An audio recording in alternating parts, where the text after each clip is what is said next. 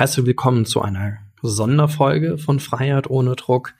Im Zusammenhang mit dem 40-jährigen Jubiläum des Therapieverbund Ludwigsbühle spreche ich mit dem ehemaligen Geschäftsführer Helmut Schwem, der mir über seine Zeit, seine langen Jahre als Geschäftsführer und in leitender Funktion im Therapieverbund erzählt hat und dabei auch einen psychodramatischen Blick auf seine Zeit in diesen Funktionen wirft. Er spricht über ja, die Herausforderungen, die er in dieser Zeit hatte und warum man in der Suchthilfe immer die Arme weit haben sollte, aber trotzdem es nicht verlernen darf, immer wieder Nein zu sagen.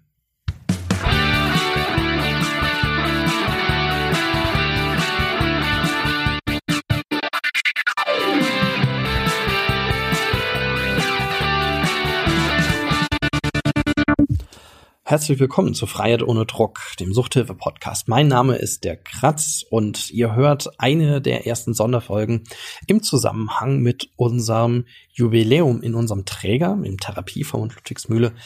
Äh, der wird nämlich 40 Jahre alt dieses Jahr, 2021. 2081 wurde der Träger quasi mit dem Therapiezentrum Ludwigsmühle ja gegründet, kann man sagen. Und äh, Dabei begebe ich mich jetzt äh, in so einen, einen einigen Sonderpodcast-Folgen. Ich bin ja selber Geschäftsführer jetzt seit sechs Jahren im Therapieverbund. Ähm, begebe ich mich so ein bisschen auf Spurensuche und rede mit ja engagierten Protagonistinnen, Mitarbeiterinnen in leitender Funktion, aber auch ja generell Menschen, die den Therapieverbund geprägt haben über die Jahre. Und ähm, versuche so ein bisschen zu verstehen, ja, wie, wie hat das sich alles so entwickelt? Und das ist natürlich für mich als Geschäftsführer furchtbar interessant, aber sicherlich auch für euch da draußen, denn es äh, so nicht geringer ist der Anspruch, ein kleines ein kleines äh, Stück äh, ja Geschichte der Suchthilfe auch damit so ein bisschen zu dokumentieren. Ähm, ihr wir feiern ja diese, diese, dieses Jubiläum dieses Jahr ja nicht gewöhnlich, wie man das vielleicht jahrelang irgendwie gemacht hat, dass man da so eine Festwoche macht oder so ein Festtag oder Kongress, whatever. Das ist in Corona-Zeiten nicht möglich, aber wir machen das Beste draus, nämlich dadurch, dass wir ähm, mehr Content produzieren. Ähm, wenn ihr den Podcast regelmäßig hört, werdet ihr ja auch schon äh, die Folge mit Professor Zimmermann gehört haben, wo wir einen Livestream gemacht haben äh, auf YouTube, der auch als Podcast-Folge erschienen ist zum Thema suchtbelasteten Familien helfen. Wir werden noch so ein paar andere Online-Vorträge haben und ja, und versuchen da euch auch so, so ein bisschen im Jubiläum mitzunehmen und das auch ein bisschen mehr in die Öffentlichkeit zu tragen. Naja, und mein erstes Interview habe ich dann mit Helmut Schwem geführt. Helmut Schwem war bis 2014 Geschäftsführer und seit den 80er Jahren in leitender Funktion im Therapieverbund, damals noch Therapiezentrum, tätig. Naja, und er hat auch einen ganz besonderen Blick auf die Dinge. Er ist Psychodramatiker, das heißt äh, in der ja, Therapierichtung Psychodrama ausgebildet, Psychodramaleiter und auch Kinder- und Jugendtherapeut. Und das werdet ihr merken im Interview, dass äh, hier auch ja diese Perspektive von besonderer ja Relevanz auch ist. Wenn ihr noch nie was vom Psychodrama gehört habt, dann googelt gerne danach. Es ist eine handlungsorientierte Form der Therapie von Jakob Levi Moreno entwickelt und äh, ja, man findet das äh, im pädagogischen, psychologischen, psychotherapeutischen Setting eigentlich an ganz vielen Stellen. Ich selbst bin auch in einer Psychodrama-Ausbildung, deswegen connecten wir da ganz gut und ich hoffe nicht, dass wir zu ja zu viele In-Talks da hatten. Deswegen hier äh, schon mal ein kleiner Alarm deswegen. Wie gesagt, wenn ihr da Fragen habt, dann googelt gerne danach. Ansonsten glaube ich, ist trotzdem ganz gut verständlich. Und äh, wenn ihr trotzdem Fragen habt, Anmerkungen, dann schreibt mir das gerne in die Kommentare und ähm, auf Facebook oder auch auf Instagram sind wir unter Freiheit ohne Druck, at Freiheit ohne Druck sind wir da verfügbar oder ihr schreibt eine E-Mail an Freiheit ohne Druck at ludwigsmühle.de und natürlich könnt ihr auch diese Folge kommentieren auf unserer Seite Freiheit ohne Druck. So, und jetzt hoffe ich, habt ihr viel Spaß beim Hören der Folge.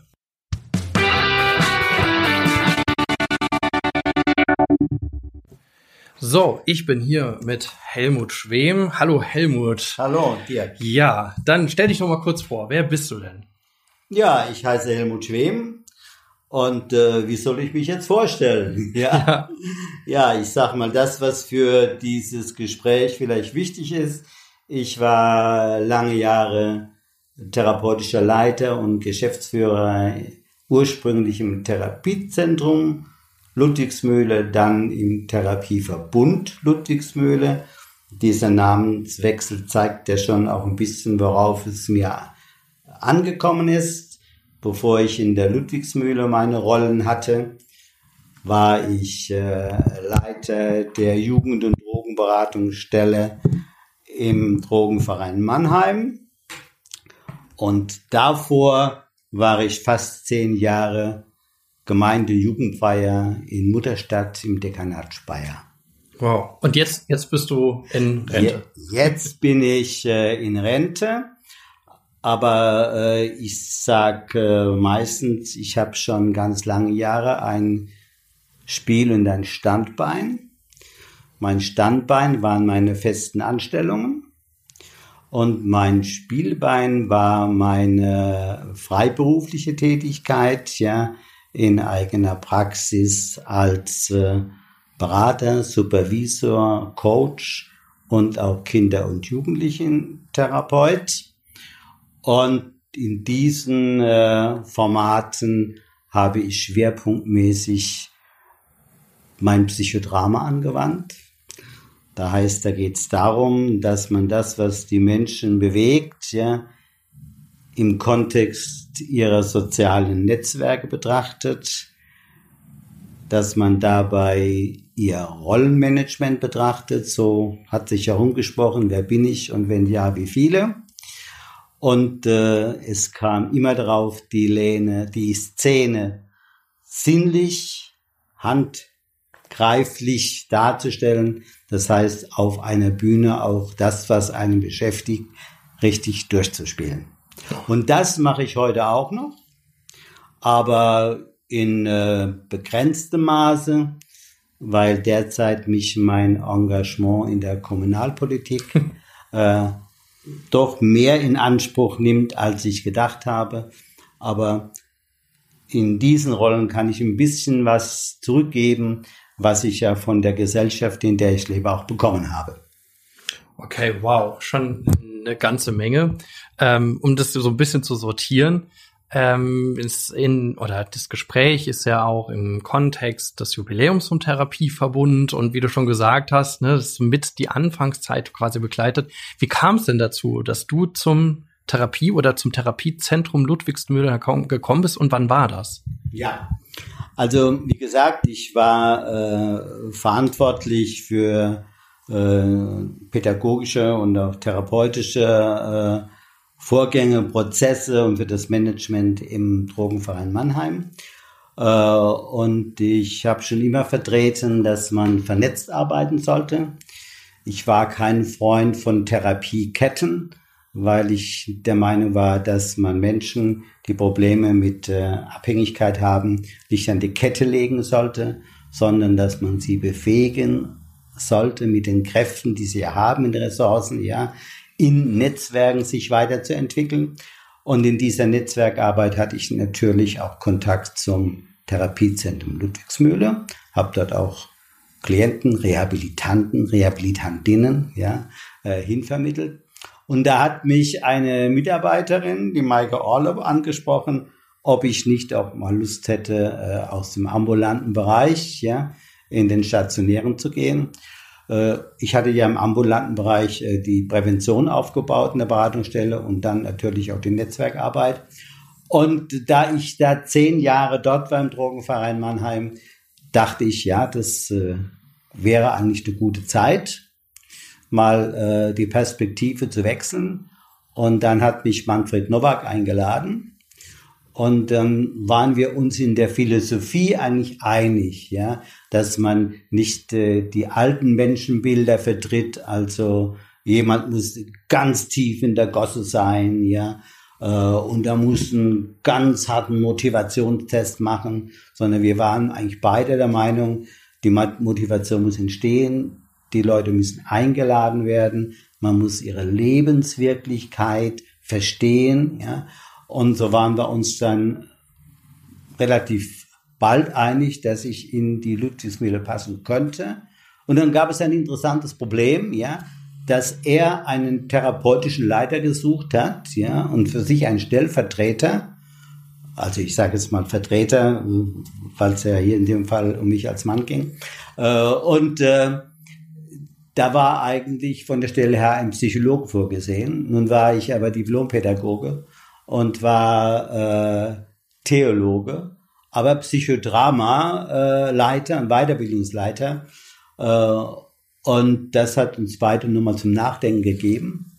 Vieles zum Nachdenken gegeben. Wir haben uns aber entschlossen, das zu wagen und er hat mir einen Vertrag angeboten und ich habe das angenommen, weil ich mir gedacht habe, ja, da ist so viel Potenzial drin. Damals waren's, gab es schon die Bäckerei und es gab schon Arbeitsprojekte. Ja, es gab schon betreutes Wohnen. Die Adaptionen waren eine eigene Phase. Und ich habe gedacht, da könnte man was draus machen. Und deswegen habe ich die Einladung angenommen und bin beim damals noch Therapiezentrum Ludwigsmühle gelandet. Und ja, äh, genau. Ja, und vielleicht ist noch wichtig, und ich habe im Eingangshaus angefangen. Ich habe die Leitung des Eingangshauses übernommen und das war für mich was ganz äh, herausforderndes und auch wichtiges. Die ersten Wochen, ja, die die Menschen äh, weg von der Szene, woher auch immer sie kamen, ja, äh, in Empfang zu nehmen, zu begrüßen und dort ihre Motivation wachsen zu lassen, damit sie dann in der Kernphase, Hauptphase eine möglichst gute Rehabilitation machen konnten. Und ähm, inwiefern, du hast ja gesagt, das war vom Menschenbild her schon irgendwie auch eine, eine Fragestellung, die es damals gab. Äh, war das auch, galt das auch für das Eingangshaus? Also hast du da ein spezielles Konzept damals gehabt?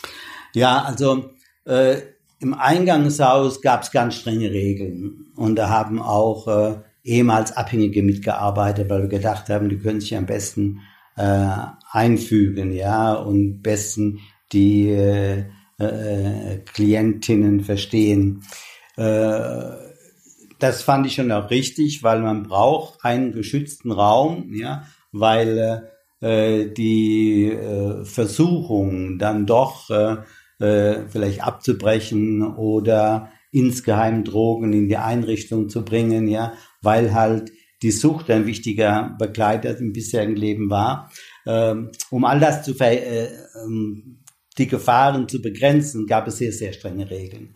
Aber mir schien es so, als ob äh, die Zuwendung, die die Menschen gebraucht haben, da ein bisschen zu kurz gekommen wäre.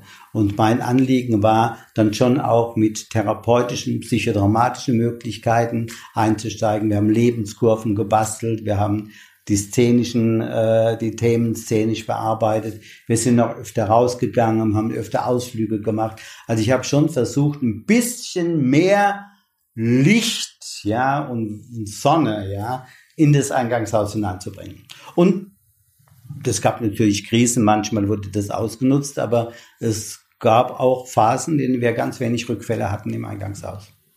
Und wie ging es dann weiter? Ja, wir hatten äh, dann gemerkt, ja, Manfred Nowak und ich, dass äh, die, die Lebenswirklichkeit der abhängigen Menschen, also im, auch im polytoxikomanen Bereich, dass die sich auch weiterentwickelt, ja, dass äh, die äh, abhängigen Menschen äh, auch Beziehungen hatten, Mann-Frau-Beziehungen hatten, Paare waren, problematisch, weil jede Suchtbeziehung ist eine problematische Beziehung. Das ist eigentlich immer eine Dreiecksbeziehung, Mann, Frau, Droge oder Mann, Mann, Droge oder Frau, Frau, Droge, jetzt wie auch immer man das nennt. Äh, und dass, wenn es jetzt äh, um die Frauen ging, haben wir auch gesehen, dass äh, doch mehr Frauen Kinder hatten. Und dann haben wir gesagt, dann riskieren wir das auch und nehmen Kinder, Paare mit in die Ludwigsmühle auf. Unserem Weltbild entsprechen wir nehmen die Menschen ja in ihrer Lage und wir warten nicht, bis äh, sie zu unserer Lage passen, sondern wir schauen, dass wir uns auf die Lage einstellen, ja. Und deswegen war auch mein Motto damals, ja, äh, Wege in die Sucht und Wege aus der Sucht. Ne? Äh, damit man äh, sieht, ja, wir nehmen beides ernst, den Weg in die Sucht als auch den Weg aus der Sucht. Gut, nun war das aber nicht so einfach mit den Paaren und Kindern. Wir hatten ein Kinderhaus, ein kleines in einer kleinen Baracke, ja, äh, und äh, wir haben, die haben auch dort schon gute Arbeit gemacht, aber es war eigentlich eher eine Betreuung. Wir haben gemerkt, dass die Kinder doch mehr, als man denkt, beeinträchtigt waren durch die Sucht der Eltern. Dass es für die Eltern gar nicht einfach war, im Kontext des Konzeptes der Ludwigsmühle, ja, äh, ihre Reha zu machen. Die Kinder haben da mit allen möglichen Klientinnen Kontakt aufgenommen, weil die ja, das ist ja nun auch ihre äh, ein Teil der kindlichen Entwicklung, versuchen überall da anzudocken, wo sie spontan Zuwendung finden und die bekamen auch Zuwendung, aber die war so vielfältig und gleichzeitig dann auch wiederum grenzenlos, ja, dass man keine klare, keinen klaren pädagogischen Korridor errichten konnte für die Kinder und dass die Eltern auch in wechselnden Beziehungen gar nicht richtig frei waren, sich auf äh, ihre Kinder zu konzentrieren. Und aus dieser Gemengelage heraus ist uns dann klar geworden, wir brauchen eine eigene Einrichtung. Mhm. Und dann haben wir das der äh, damals noch LVA Speyer vorgetragen, der BFA, alte Begriffe, mhm. ne, äh, in Berlin vorgetragen, haben ein Konzept geschrieben und die damalige verantwortliche Dezernentin, die Frau Dr. Barbara Kudig, die war voll dafür. Und dann gab es viel Theater, bis wir eine geeignete Immobilie hatten. Also das will ich jetzt gar nicht mhm. alles ausbreiten, das war alles nicht so einfach. Aber sowohl die äh, Leistungsträger als auch der Aufsichtsrat waren der Meinung, wir sollten das tun. Und dann haben wir die Villa Maria aufgebaut äh, und eingerichtet und Konzepte dafür geschrieben. Ein Bestandteil war das heilpädagogische Kinderheim, so haben wir es damals verstanden. Das war der Einstieg. Wir hatten auch äh, Finanzierungszusagen bekommen. Und dann war in der Eingangsphase eine andere Mitarbeiterin dann auch äh, äh, für die Leitung verantwortlich, das war auch nicht fest und es war schon so meine Lieblingsidee und das wollte ich auch gerne machen. Äh, Manfred meinte erst, es sollte doch nicht im Eingangshaus bleiben, weil ich das gerade so stabilisiert hatte. Da gab es so ein bisschen Reibung, ja. Aber letztendlich war es dann doch so, dass ich die Verantwortung für die Villa äh, übernommen habe, für das Sucht- und Familientherapeutische Angebot. Ja, und das haben wir dann mit allem, was dann passiert ist, äh, auch übernommen und entwickelt. Und das hat uns dann äh, äh, über mehrere Jahre auch unter äh, finanziellen Gesichtspunkten äh, viel Zeit gekostet. Mhm. Ähm, dann wurden Betriebserlaubnisse gelöscht, dann wurden sie neu aufgefrischt, dann wurde wieder verhandelt. Äh, also das ist jetzt ein sehr äh, komplexes äh, Geschäft. Das musst du jetzt entscheiden, ob ich dann mir dazu sagen soll oder nicht. Also was mich interessieren würde ist, also du warst äh, zuerst als Mitarbeiter mit dabei, oder? Ich war in der Rolle Leitung und Mitarbeiter. Genau. Ja. Also äh, zunächst mal habe ich das äh, als stellvertretender Leiter des Therapiezentrums damals, habe ich den Aufbau begleitet, habe diese Hand diese Basisarbeit gemacht dort auch, ja.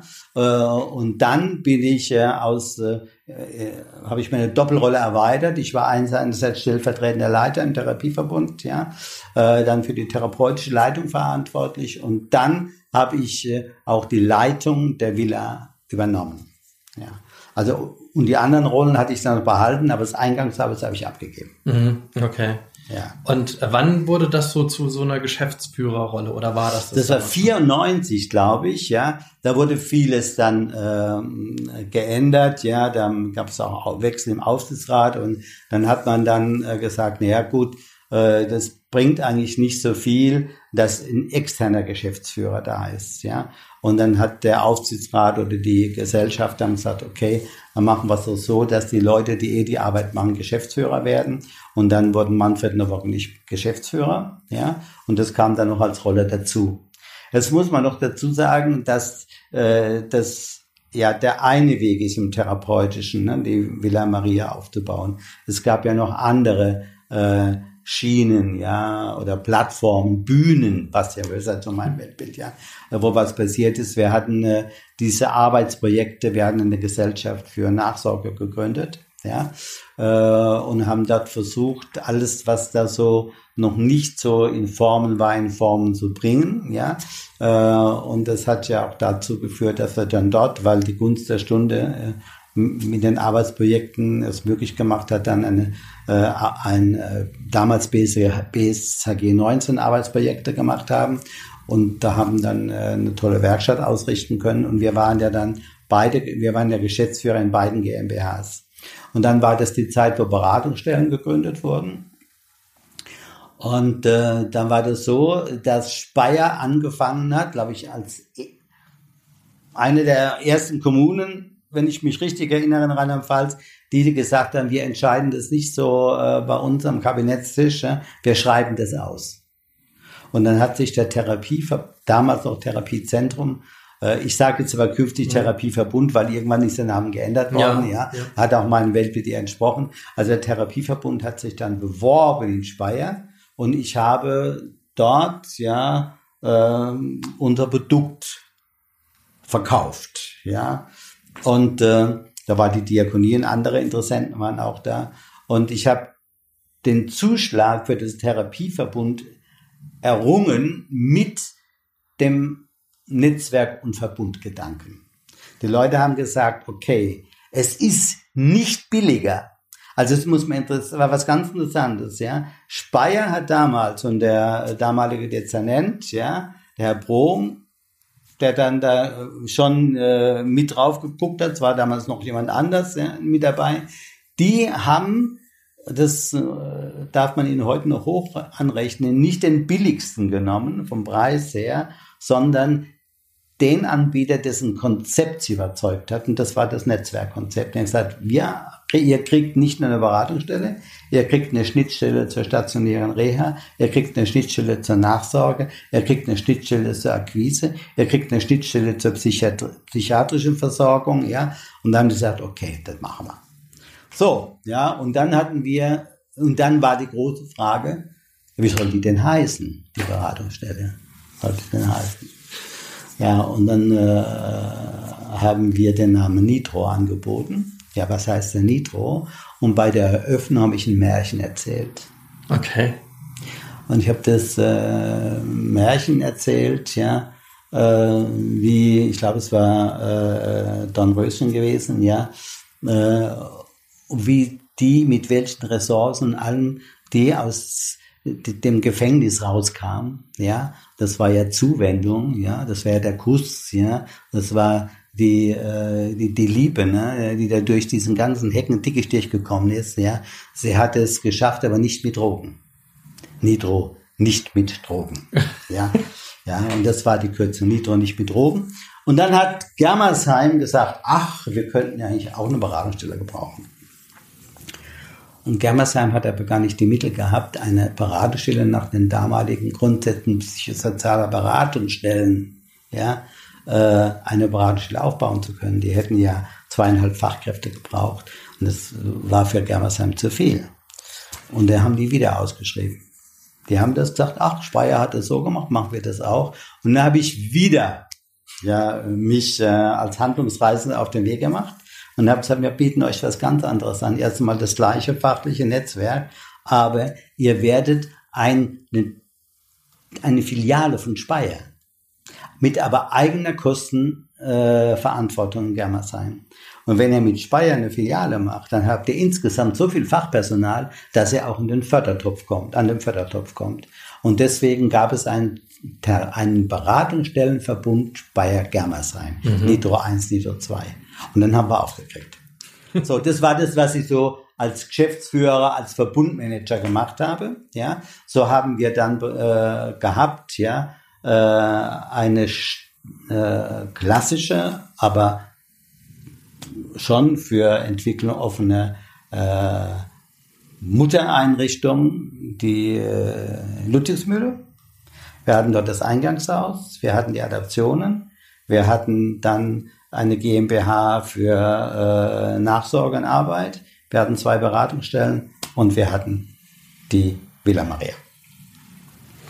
Und jetzt hast du ja ganz viel erzählt, jetzt schon darum, was man, aber, also ich meine, das war jetzt ungefähr bis, naja, sagen wir mal, bis so 2000. Bis 2000, ne? ja. Ungefähr. ungefähr. Äh, dann ging es ja noch mal ein bisschen weiter. Aber um jetzt noch mal näher auf, auf deine Geschichte ja. im Therapieverbund ja. einzugehen, was waren, also es waren ja schon jetzt einige Highlights dabei, mhm. würde ich so sagen, jedenfalls kommt es so an. Aber ähm, was würdest du sagen, Nee, ich frage jetzt nicht nach Highlights, sondern ich frage, wie hast du generell deine Zeit empfunden? Also du warst ja Geschäftsführer bis wann? 2014.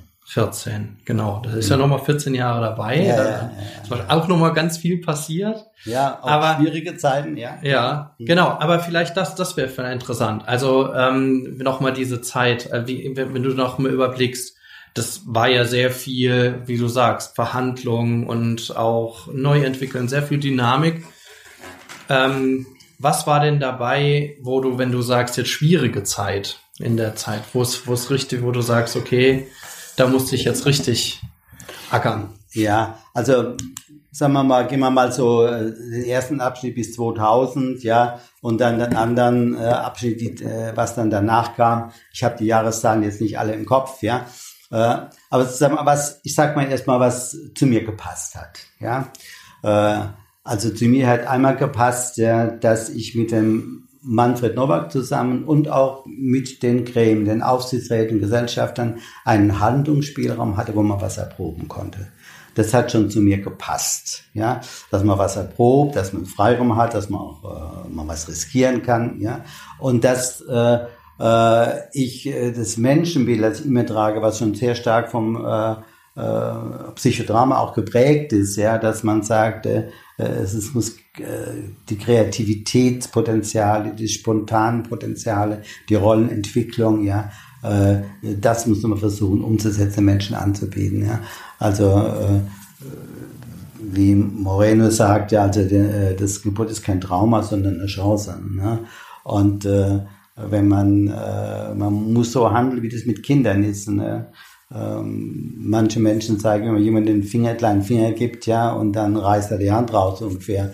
Aber wenn man ein Kind ne, einen kleinen Finger gibt, dann gibt es ja die ganze Hand, ja. Also diese Einladung, so mein, meine Vorstellung, ähm, man muss äh, Nein sagen können, sonst kann man keine Suchtarbeit machen, aber gleichzeitig die Arme ganz weit aufmachen.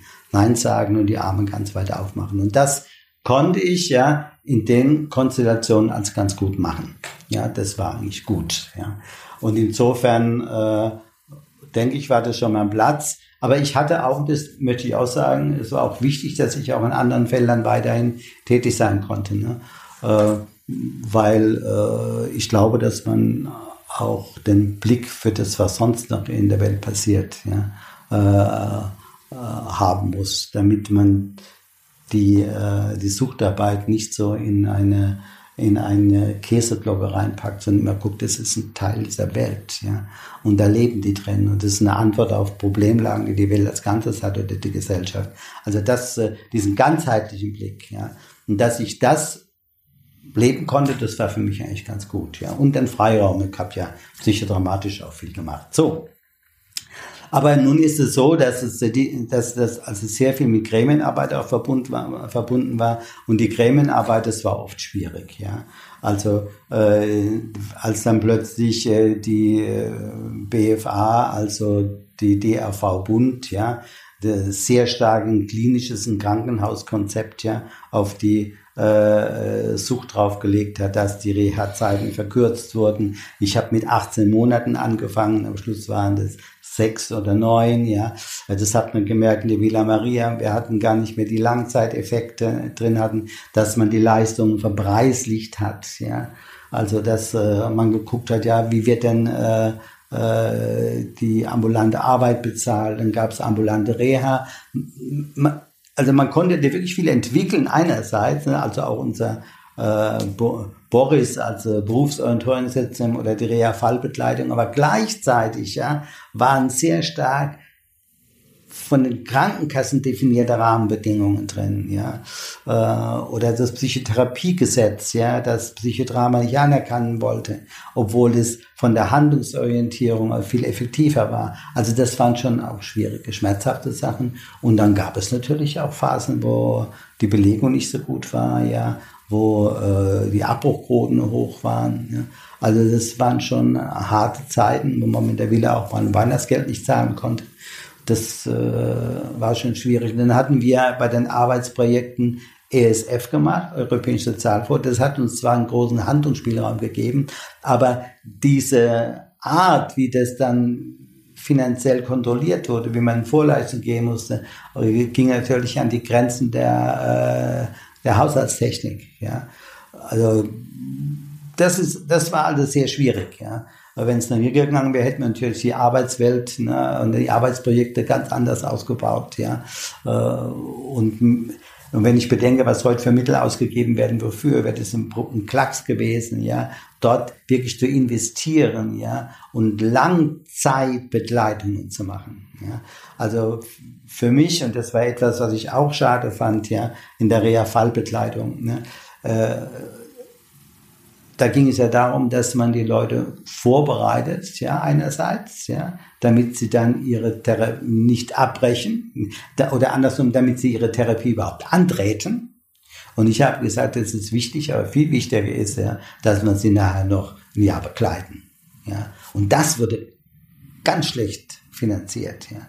Und weil das viel Arbeit ist, ja, in die Lebenswirklichkeit zu gehen, reinzuschauen, was braucht man. Ja. Also die, die Rückfallgefahr ja, in den Beziehungen, die ist so massiv. Ja. Und diese nachsorgende Begleitung war trotz Nachsorgekonzept ja nicht das, was ich mir gewünscht habe. Also das war schon, äh, da hat mein Weltbild nicht ja, äh, den finanziellen Background bekommen, den ich mir gewünscht habe. Mhm. Okay, soweit erstmal bis dahin. Ja, aber das andere können wir dann äh, äh, noch extra beleuchten, was dann mit den Nordlichtern passiert ist. Ja, ja gut, das wäre ja auch nochmal interessant. Also du einen Satz dazu sagst, also wie, wie du das begleitet hast, also oder, oder zwei Sätze, also wie ne, versuch's mal. Also ja. der erste Satz, ja, äh, wir wurden von äh, unserem Wohlfahrtsverband, der von dem damaligen äh, Geschäftsführer ähm, freundlich nachhaltig eingeladen, ja, uns darum zu kümmern, dass diese Einrichtungen äh, nicht die Bach runtergehen. Und das war äh, Flammersfeld, ja, äh, und es war die dazugehörige Adaption und das war äh, Cleantime. Und äh, das war sehr umstritten und ich habe gedacht, das könnte aber zu uns passen, war aber für mich eine ziemlich große Herausforderung, weil es 240 Kilometer oben waren, ja. Und weil äh, das, äh, weil wir eine andere Immobilie brauchten und so weiter und so weiter. Der Nachteil war, dass man nicht vor Ort war, ja. Und dass man dort in der Region äh, es nicht so einfach hatte, äh, Fachkräfte zu bekommen, ja. Äh, und das äh, hat dazu geführt, ja, dass wir dann auch Immobilien nehmen mussten, die relativ teuer waren. Ja. Ich sage mal unterm Strich, ich fand es gut, dass der, dass der Therapieverbund das auch gemacht hat. Fand ich gut. Ich fand es schade, dass es uns nicht gelungen ist, diese Männertherapieeinrichtung äh, am Leben zu halten. Das fand ich schade. Immer noch, ja. Äh, finde es gut, dass wir äh, äh, Leute hatten, die äh, ein Gefühl hatten für Adaption. Ja? Und ich fand es auch ganz gut, dass wir Cleantime aufbauen konnten. Mhm. Das ist ein wichtiges Produkt. Und es war finanziell und äh, im äh, sozialen äh, Finanzierungsmanagement das einzubauen und zu ordnen und sicherzustellen, ganz schwierige Prozesse. Das glaube ich, ja. Ja, ja, ganz schwierige Prozesse. Da musste man schon Vereinbarungen treffen, ja, in als noch die Gesetze noch gar nicht da waren, ja, um dafür zu sorgen, dass auch bei verändernden Gesetzen es immer noch möglich ist. Ne? Aber ich finde es vom, vom Verbundgedanken immer noch richtig, ja. Aber das ging dann auch in der Zeit, wo ich dann auch, äh, ich habe länger gearbeitet, also 65, ja, ich habe bis 67 gearbeitet. Äh, aber das konnte ich dann nicht mehr so äh, umsetzen, wie ich mir das gewünscht habe. Ja, erstmal vielen Dank äh, bis dahin. Jetzt, ähm, wenn du schon Psychodrama ansprichst, ja. ähm, dann vielleicht so abschließend, äh, wenn du wenn du eine Szene spielen müsstest, äh, die dich die symbolhaft stehen würde für deine Zeit im Therapieverbund? An was denkst du da? Was ist was so eine Situation, so eine Szene, wo du sagst, äh, die steht so für das, was, was da passiert ist? Spontan. Ja, mir äh, fällt mir vieles ein. Mir fällt es aber ein, dass wir ähm, einmal im Jahr äh, alle Mitarbeiterinnen eingeladen haben zu äh, einem Art äh, zwei, dreitägigen Mitarbeitertreffen, Mitarbeiterinnen-Treffen. Äh, und das hatten wir in Hotels, Tageszentren gemacht und sind immer rumgefahren. War auch umstritten, die Fahrerei, lohnt sich das, ja. Aber ich fand es ganz gut, wenn wir mal alle Mitarbeiterinnen ja zusammen hatten, ja, dass die sich gegenseitig befruchtet haben, ja. Äh, und dann haben wir auch Leute eingeladen, ja, äh, und haben das dann auch mit denen durchgespielt, ja.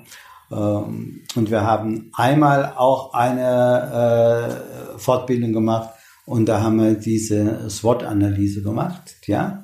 Also die Stärken, Schwächen, ja, Bedrohungen, du kennst das, ja, SWOT, ja. Äh, und da haben wir alles aufgestellt und gespielt.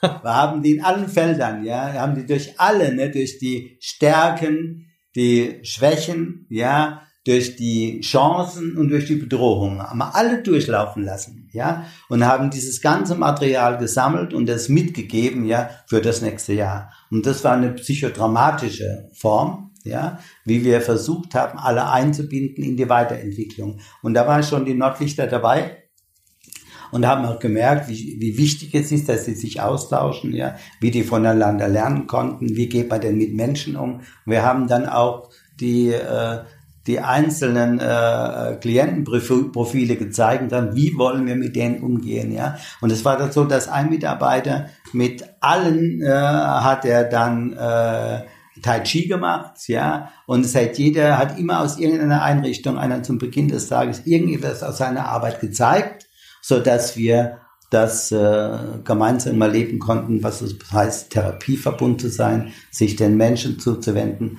und eben wirklich diese Chancen und Risiken sichtbar zu machen. Das war etwas, was mir einfällt, ja. Wir hatten auch mal Meier, äh, auch den äh, Krause da von äh, dem Züricher Ressourcenmodell und so weiter. Aber das eine, was waren Bilder, wo wir wirklich gemeinsam gespielt haben. Okay, lieber Herr ganz, ganz herzlichen Dank dafür. Ja.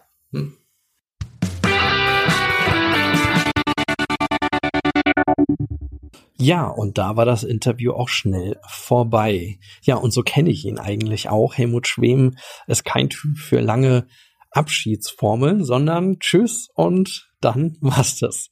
Ja, ich hoffe, wie gesagt, euch hat das Interview gefallen. Würde mich sehr gern, sehr über Feedback freuen und ja, wünsche euch noch eine tolle Zeit. Bis zum nächsten Mal. Ciao.